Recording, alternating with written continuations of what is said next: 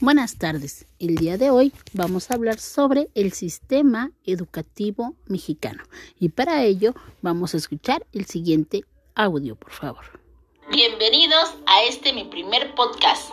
Mi nombre es Leticia Garnica y en este espacio encontrarás un pequeño análisis sobre la evaluación de las políticas educativas de nuestro país.